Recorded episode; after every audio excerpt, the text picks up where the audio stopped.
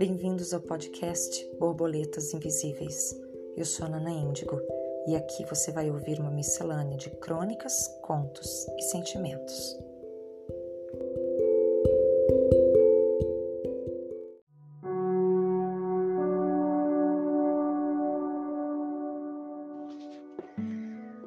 Nos últimos tempos, eu tenho produzido muito. Para uma escritora rebelde como eu, isso é um sinal de indignação. A quantidade de horrores contra mulheres que testemunhamos recentemente ultrapassa o que eu chamo de terror emocional. Tristeza e revolta, traumas que se levantam do túmulo assassinatos, traições, abortos, massacres, estupros de meninas e mulheres, abandono e, mais recentemente, para fechar com uma chave horrível de desgraça, o infeliz do presidente, com letra minúscula, escarnecendo da querida Dilma, subestimando de forma vil e torpe as dores da tortura. Na verdade, uma versão grotesca do de sempre homens minimizando as dores recidivantes impingidas a mulheres.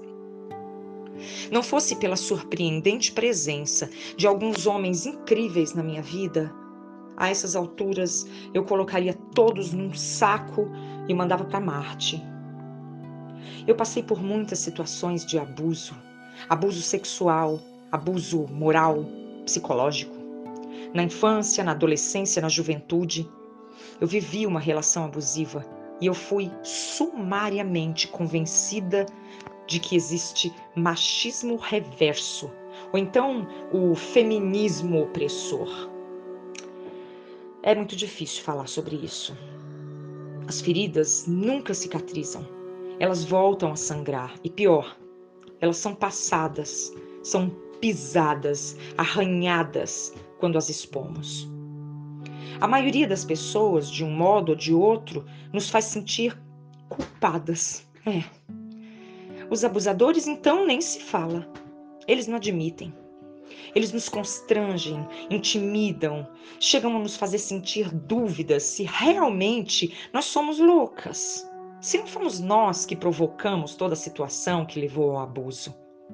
É algo tão doloroso, tão massacrante, que a gente carrega não apenas como um fardo, mas como um trem fantasma que nunca para de atormentar, nem dormindo, nem quando nos atrevemos a tentar viver como se tivéssemos o direito, porque a sociedade ela exige que sejamos um tipo de oferenda. Mulheres são ainda julgadas loucas, depressivas ou bruxas malditas. A cada terapia, uma exumação.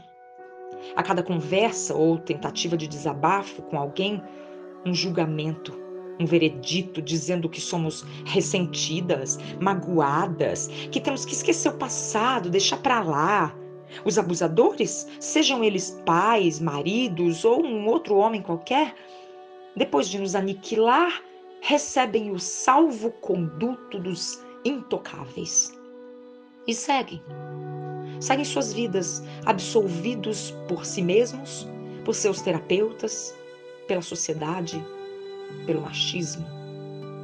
Não falha um.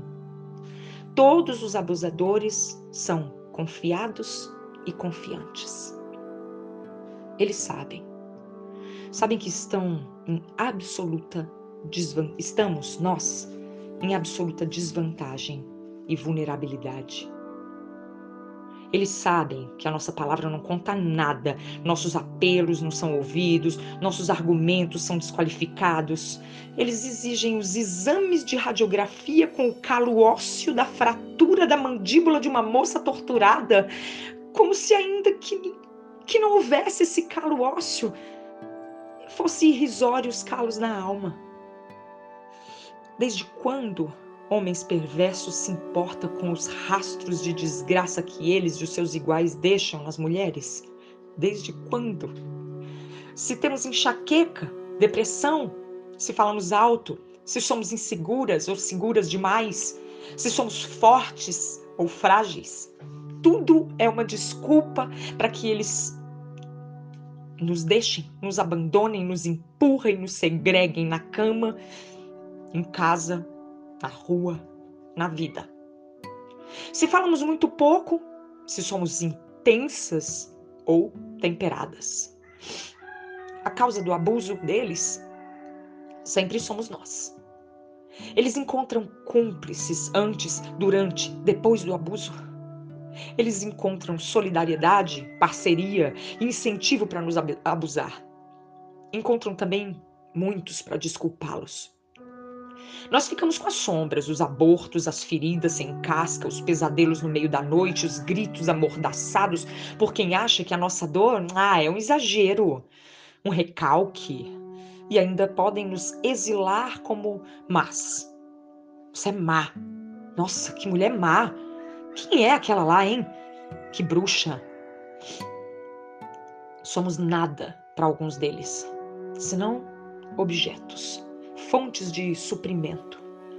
A maioria deles posta nossas fotos nua, olha para os nossos corpos como troféus que eles querem mostrar aos iguais a eles. Nós somos conversas de mesa de bar, de reuniões de homens. Eles nos criticam severamente quando ameaçamos os seus espaços ou quando para nós eles não interessam. E aí agora como se não bastasse o tipo arrependido de Araque, nós temos o esquerdomacho também, que se acha o, o não machista, porque assim ele dá um jeito de seduzir meia dúzia de mulher desavisada. Esse presidentezinho que tá aí, esse presidentezinho de bosta, é só a representação máxima do que a imensa maioria dos homens foi e ainda é até hoje agora meio disfarçados, encolhidos, é, envergonhadinhos, mas não menos toscos do que sempre. Eles só quem não os conhece é que compra. Hoje, nos grupos de mulheres, nós trocamos informações e é com muito constrangimento que constatamos que nos relacionamos com moleques, como o Bozo, inúmeras vezes na vida. Ele tem inveja da Dilma e não chega aos pés dela.